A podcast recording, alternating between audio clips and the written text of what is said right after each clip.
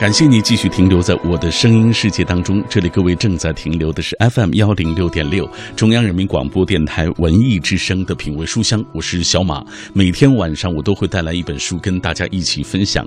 所以，为了能够和大家有更多的这种互动啊，更好的粘性，那呃，我特别开通了一个我的个人的微信啊公众平台啊，就是小马。呃，你在这个微信公众平台当中搜索“小马读书”的拼音这几个啊字母，其实就。就能够找到。这一刻，我已经看到像 Humors，还有玲玲，像快跑啊，包括阿言，今天也终于找到了我。还有小鹿爱国米，还有宋苏苏北草根新闻，以及风信子的花语等等。我们的老朋友、新朋友都来到了这里啊！我们今后可以在这里有更多的这种交流和互动。今天晚上，小马带来的这本书来自于北京大学出版社出版的《李光耀观天下》。大家听这个名字啊，在听这位啊，这是这个新加坡的一个前任的。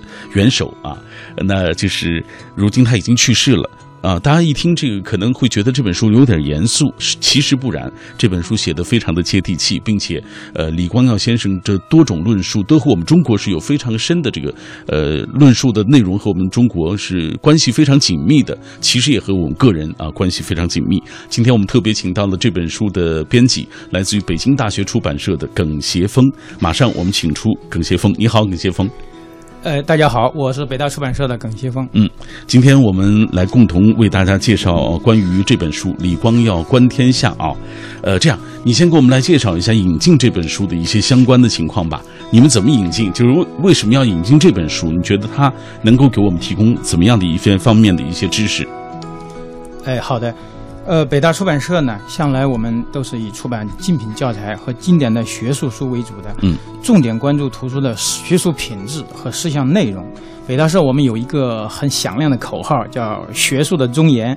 精神的魅力，我所在的这个社会科学编辑部也有一个小口号，叫“守望经典，学术迷心”。嗯，都有口号。哎，口号呢代表着我们的出版追求。嗯，所以我们这次能够出版李光耀观天下的中文版呢，也恰好印证了我们的这些出版追求。嗯，李光耀呢，他属于世界级的这个领袖级的人物，他的这这这些人物的思想和活动呢，一直都受到传媒的关注。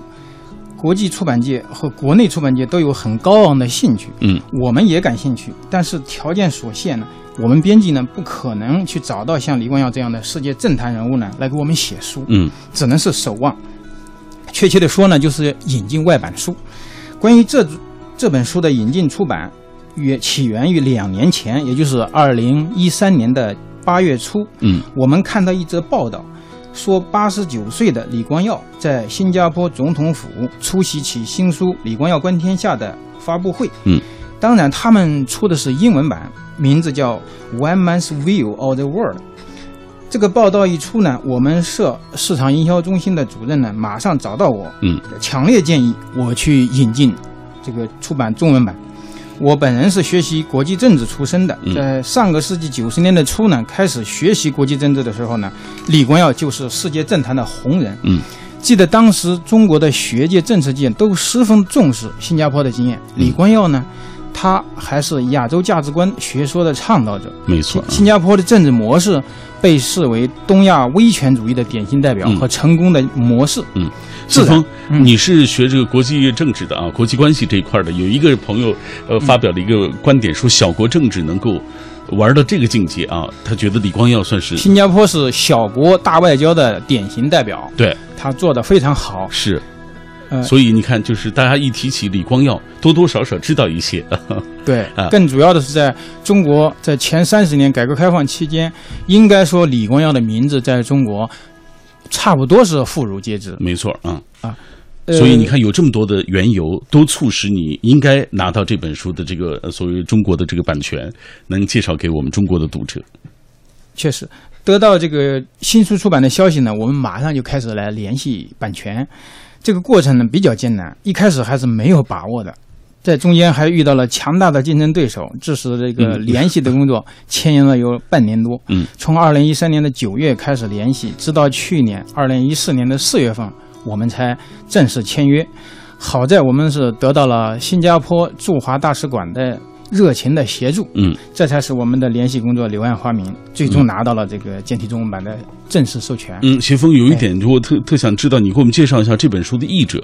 嗯，呃，这个书很特殊，呃，并不是我们去找译者，嗯，而是新加坡海峡时报出版社他们直接向我们提供的中中文的简体译文，哦，等于这个中文的简体译文是，呃，就是有新加坡方面政府包括这个李光耀本人，他是认可这样的呃。应该是，嗯应该是这样。当时李光耀先生还在世，嗯嗯，来给我们介绍一下这本书的一些大致的一个，比如说多少章啊，包括一些什么样的容量。好，这本书呢，呃，有十一章的篇幅，分别他讨论中国、美国、欧洲，然后日本、韩国、朝鲜和印度，呃，这三个是合在一合在一起的。嗯，然后东南亚、新加坡、中东这些区域国家，他们的当前的政治经济形势和未来的发展。然后有三个专题，就是全球经济、能源和气候变化，以及他个人的生活。最后有一张是他跟联邦德国的前总理施密特的对话录，嗯，他是专列一张，以进一步来展示他对他观点的这个，呃，说那个，呃，论证论述吧。嗯，在这些内容的安排中间呢，他还在前十章里面穿插安排了他接受《海峡时报》记者采访的答问答录，就是一问一答，这也有助于读者更好地理解他的观点。嗯，在这本书的这个所谓明谢的这部分当中啊，是李光耀这样写的：说要是没有《海峡时报》的编辑团队啊，这个本书不可能面世。他们提供研究和编辑材料，并且与我进行了一系列的采访。本书的每一个章节都收录了这些采访的摘录，还要特别感谢啊助理等等啊，他们也确保这本书能够顺利的、及时的完成。所以说，呃，这也是这本书的一个特点，就是基本上每一章之后，他都有一个和《海峡时报》这个访谈的这个问答录。对，其实这个你觉得特，别有新意的地方？嗯，对。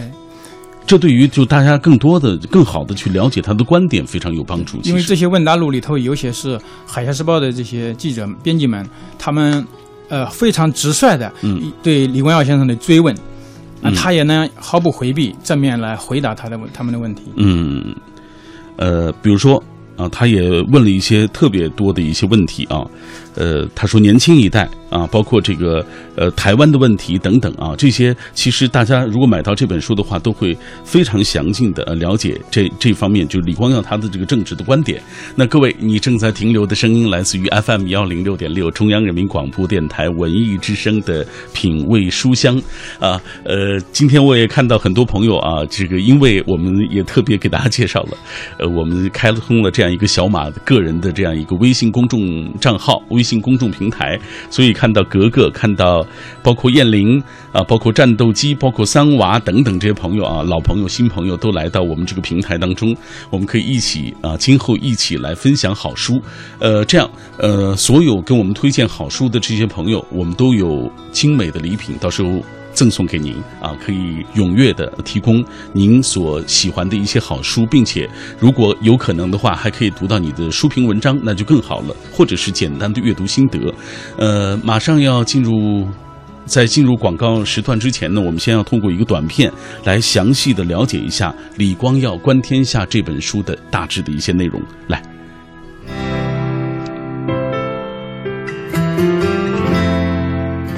拥有全球瞩目的世界眼光，蕴藏政治智慧和对人性的洞察，一代政治领袖的最后绝笔。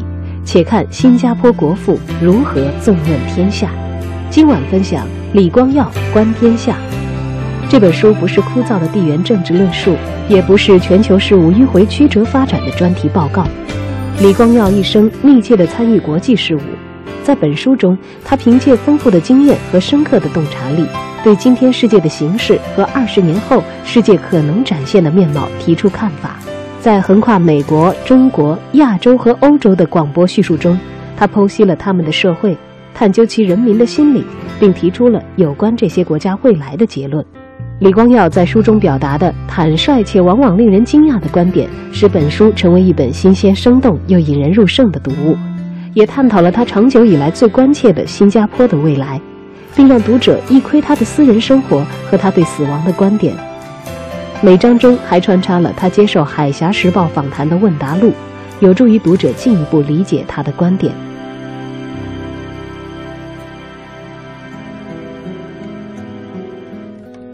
嗯，我们透过这个短片，更多的了解了李光耀《观天下》这本书的相关内容。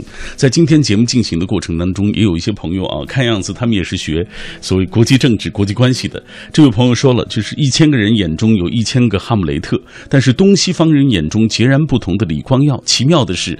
好像东西方都觉得他更符合自己的这个意识形态，就是他们都觉得李光耀的这种这个所谓政治的这种呃观点啊，包括他的这个政治的这种睿智的能力啊，是非常呃非常厉害的。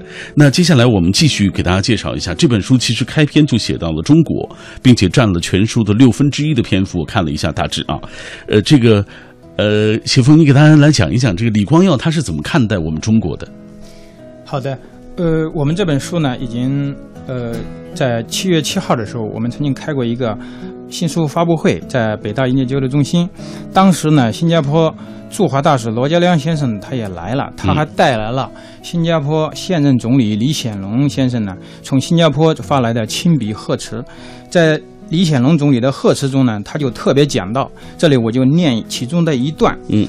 李光耀先生长期以来十分关注中国的发展，在本书的第一章中，李先生就以中国为主题。李先生深信中国具有巨大的潜力，同时可以在区域发挥建设性的作用。他希望看到中国取得成功，并且顺利融入国际体系。李光耀先生一直致力于加强新加坡与中国的关系，曾先后访问中国三十多次。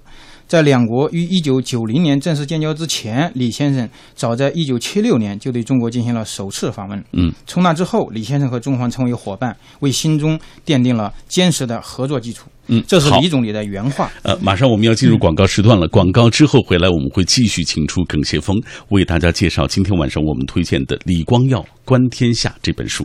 继续我们今天晚上的阅读旅程。其实我们很难精准的描述自己和一本书之间的这种距离啊，但是却异常感激这样的一些陌生或者是熟悉的作者，是他们的智慧和执着，让我们在与之邂逅的瞬间进行个人的关照和反省。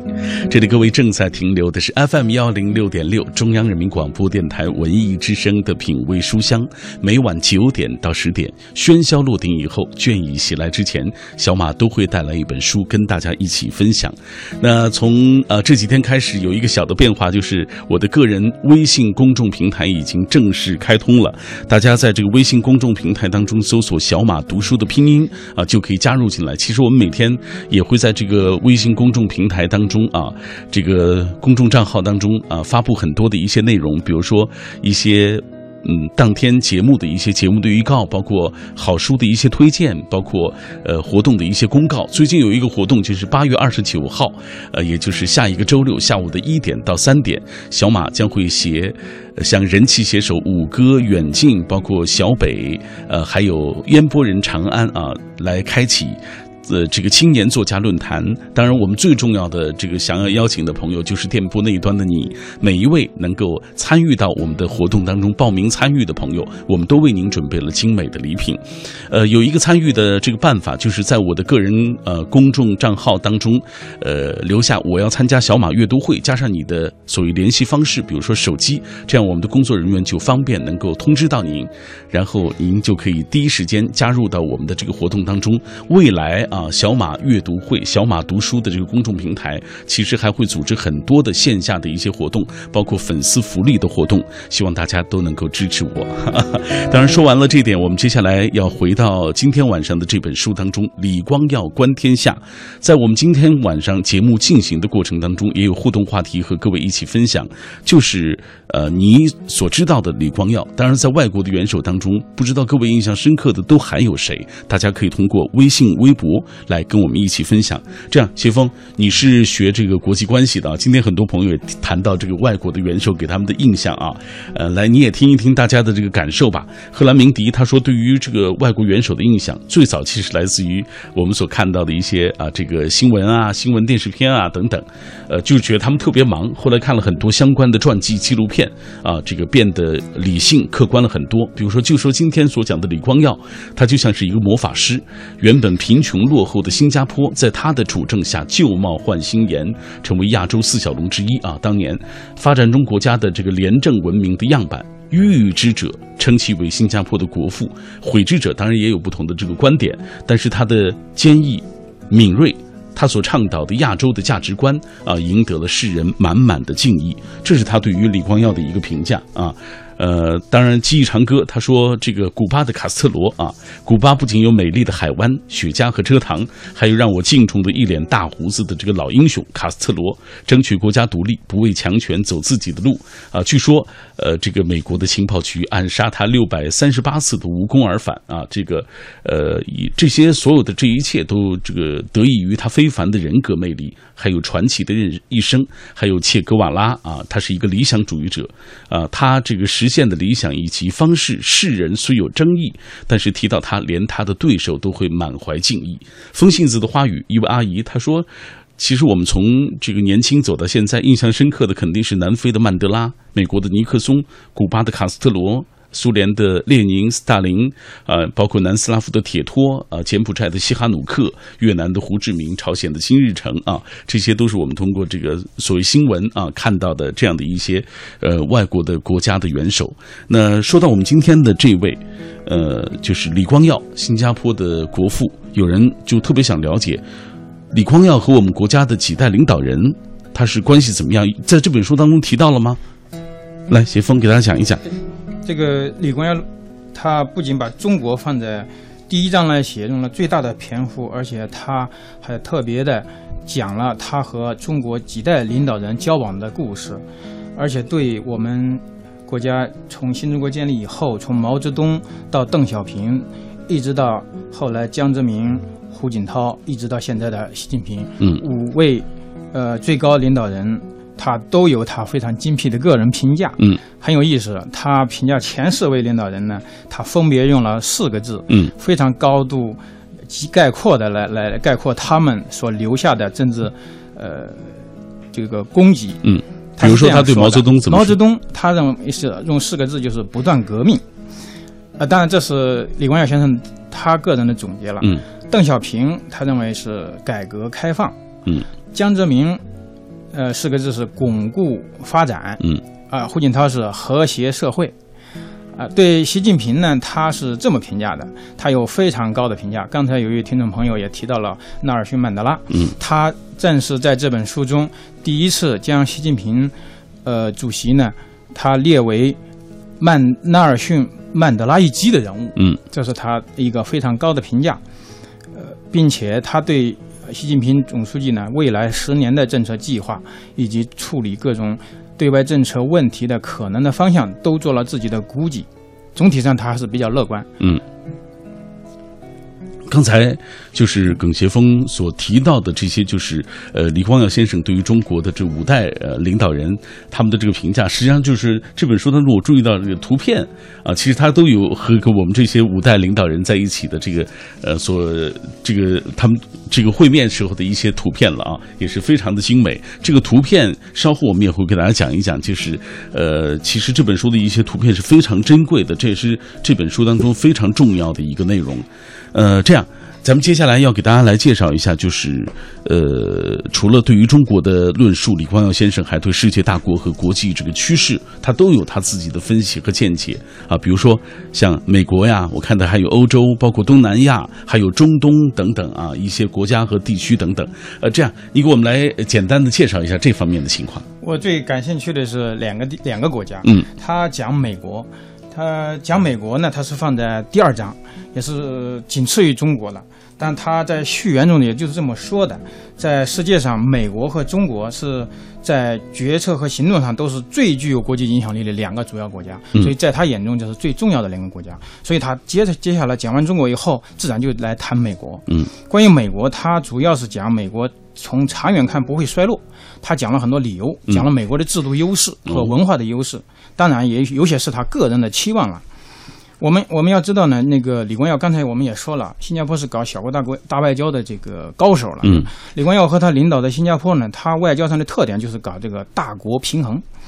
呃，这一点呢，我国呢有一些网民不太理解。嗯，一听李光耀说平衡就会骂，特别是他自己在书中，他也特别提到，嗯，他说二零零九年的时候，他曾经遭到中国网民的那个呃攻击。对他当时他说他用英语提出这个平衡中国的看法，结果在中国网络界引起轩然大波。我们中国的网民就质疑他作为华人，怎么能够提出以美国来制衡中国呢？他觉得呃他很冤枉的是。中国的网民把他说的 balance 这个平衡平衡嗯翻译成了 conscribe，他翻译成了制衡，他觉得误读了他，他觉得中国的网民呢很不成熟。嗯，啊，这当然是李光耀先生的一个，呃，他可以发表自己的观点嘛，是吧？啊，不过站在他的角度，他可以怎么说，是吧？他对于美国怎么评价呢？美国他。呃，刚才我说了，就是他认为美国长远来说不会衰落，事实上也代表着新加坡的一些期望。嗯，当然，我们就不能因此说李光耀他的战略设想就是联美制华。嗯，我们中国呃有些曾经有人哎对哎都是这么这么认为。嗯，当然，即使是他呃。这个主张联美制华，我们觉得也没有理由去骂他，因为毕竟中国在变得很强大，整个西太平洋地区我们都够明显的感觉得到。美国认为我们在跟他较劲儿，嗯啊，新加坡这样的邻近小国也是这样认为的，李光耀也是这样认为。他他明确的说了，他说不知道中国是否会变得更加傲慢和武断，嗯，他们认为呢，美国介入东亚。是一个重要的稳定因素，这是他原话，一个重要的稳定因素。甚至啊，他都担心美国距离太远，有可能发挥不了平衡中国的作用，因为中国太巨大了。嗯，他反复的说中国太巨大了。嗯，呃，当然了，就是说新加坡也绝对不会说依附美国，因为新加坡和东盟的多数国家，他们对于依附地区大国和区外的大国，从来都是非常敏感的。嗯，所以这一点我们从他书中也可以看到。嗯，所以。从这一点，你就可以看出，其实他是非常有政治手腕的啊。理性吧？哎，理性行。品味书香，我们今天带来的这本书叫做《李光耀观天下》，呃，一本和这个政治紧密相关的一本书。但是，我觉得如果大家看到这本书的文字，你会觉得它其实是非常有意思的一本。关于李光耀，我们接下来要继续透过一个短片来了解他。李光耀曾任新加坡总理、新加坡最高领导人。李光耀为新加坡的独立及崛起做出卓越贡献，被誉为“新加坡国父”。他不仅是现今新加坡政坛极具影响力的人物，也是亚洲乃至世界著名的政治家之一。二零一五年三月二十三日，因病医治无效去世，享年九十一岁。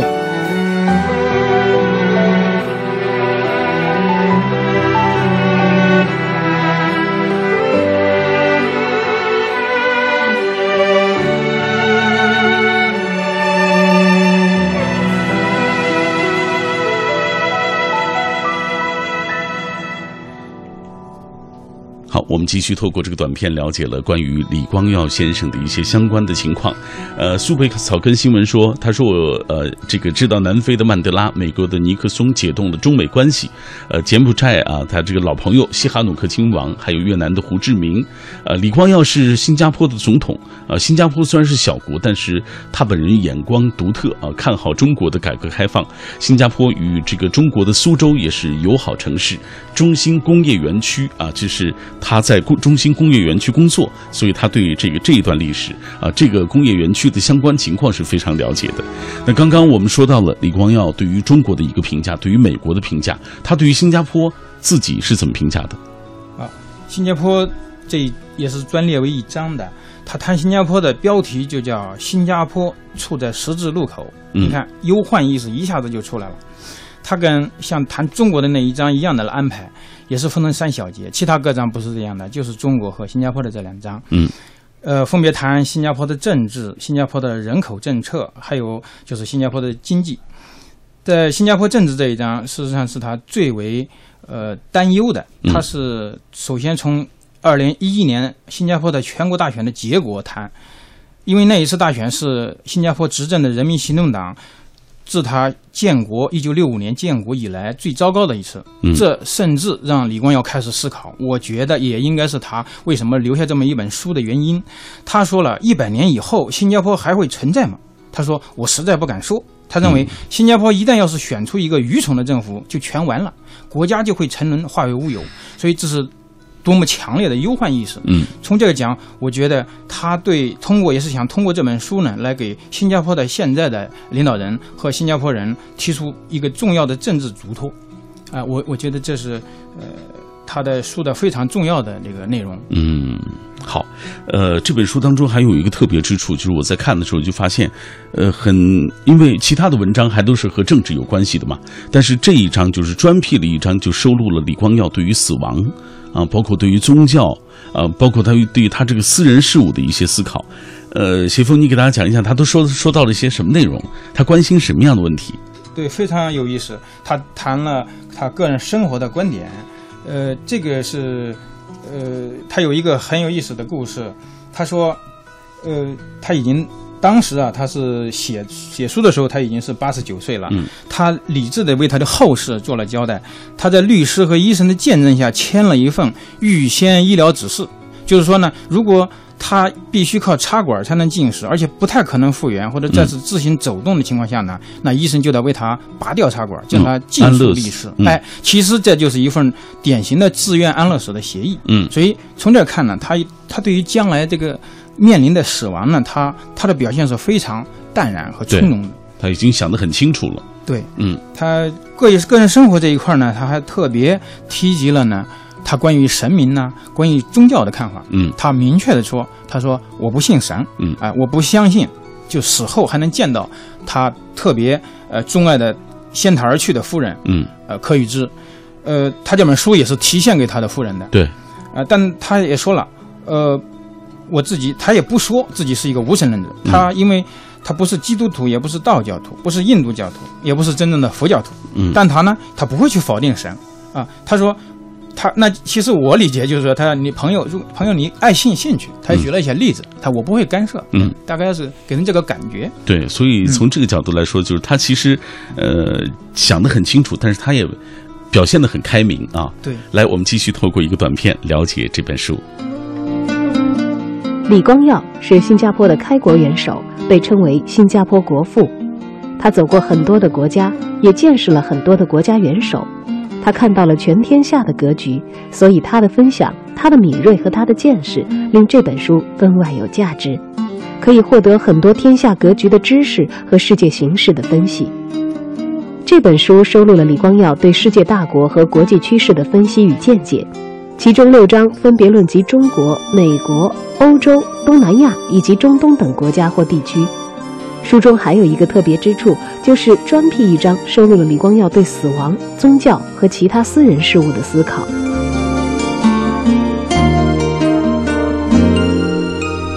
今晚带来的这本书来自于北京大学出版社出版的《李光耀观天下》。来到这我们直播室的啊，为我们介绍这本书的是这本书的编辑北大出版社的耿协峰。呃，协峰，刚才我们介绍了那么多啊，其实对于我们普通人来说，可能有一些直观的东西是更能够呃了解关于李光耀啊，关于他和呃的一些珍贵的一些图片吧。就是呃，这是这本书当中的一个非常大的一个特点。来给大家讲一讲这部分内容。对这本书呢，总共安排了有四十多页的插图，有黑白的，有彩色的。这些插图呢，都真实的记录了李光耀五十多年从政、周游列国和各国政要会见的情景。嗯还有少量他的家庭生活照，还有从事国内政治活动的照片。其中我这里，呃，给大家举几个例子，就是。呃，特别是中国的读者应该会很关心的，就是他依次跟中国五位最高领导人见面的照片。嗯有毛泽东、邓小平、江泽民、胡锦涛和习近平。我这里呃个人揣测哈，嗯他在这个图片大小的安排、剪裁、使用上啊，也是很有讲究的。嗯如果你要拿到书的话，你就会看到跟毛泽东会见的一张呢，整整占了两页。呃，与邓小平会见呢，占了满满的一整页，连嗯图注的文字都挤到下一页了。跟江泽民、胡锦涛和习近平会面的总共三张照片合占一页，而且呢大小都不一样，而且依次更大，跟习近平会见的差不多占了半页。嗯呃，而且是背景是两个人在为邓小平的雕像揭幕，这是嗯中新建交二十周年的时候，就感觉他对邓小平的感情很不一般。嗯这是原书的排版，我们没有没有做这个任何的改动。嗯嗯，包括这本书当中还有其他的一些珍贵的图片啊，有反映他个人生活的，也有他和其他的国家元首啊、领导人，呃，这个在一起会面啊，谈论这个国事的一些重要的一些图片，这对我们更多的了解，呃，所谓李光耀啊，应该说是一个非常好的一个渠道。呃，说了这么多。今天晚上我们为大家介绍李光耀啊，观天下。谢峰，你又是这本书的编辑，又是学这个国际关系这一块的，就是你个人这个最佩服，或者说对他印象最深的是哪些地方？李光耀呢，他是一代雄才，一代伟人，一代智者，这是我个人的评价。很多人呢都会佩服他，甚至那些骂过他的人也未必把他说的一无是处。说到令人敬佩的地方，我这里就引他个人在书中他对他自己一生功劳的这个呃总结。嗯，他提到，他说我此生最大的满足感就是他自己花了，就是就是自己曾经花了这么些年争取支持、激发民心，打造了这么一个任人唯贤、没有贪污、种族平等的地方嗯，并且在在他之后还会持续下去。我想没有这没有别的一点，像这样更让人们能够记住李光耀这个名字。嗯我也是最佩服他的地方是在这里。呃，咱们说了这么多啊，呃，你们也花了大力气，好不容易能够把它引进到中国，介绍给我们的读者。你希望这个我们的读者能够通过这样的一本书获得什么样的东西啊？上面我我也提到这本书呢，整个可以算作是李光耀的一份政治遗嘱。他对于天下和对于人生的洞察，可以让我们每个读者都能够感到震撼。嗯，我相信，不同年龄段的读者一定会有不同的解读。我斗胆猜测，像五十年代左右出生的人，可以读来回味一下当年的热火青葱；嗯，六十七十年代出生的人呢，可以读来感慨一下英雄的风云人生。八十九十年代出人出生的人呢，可以读来聆听过来人的教诲。当然，最重要的，我觉得一个耄耋老人的临终赠言，他不是在喋喋不休地诉说着过去，而是放眼不算久远的未来，嗯给后人提供他毕生智慧的捷径。我想，起码在他所预言的未来二十到三十年时间里，这本书还都是值得阅读和思考的。嗯，所以对于不同年龄的这些读者来说，这本书的阅读的过程，嗯，一定都会有所获得的。那以上就是今天品味书香的全部内容了。呃，特别提示一下各位，就是在微信公众，我个人的微信公众平台当中，呃，我在周末一般都会发一些语音啊，你关注了以后，你就会听到我对你们说的话啊，这是一个很难得的一个渠道。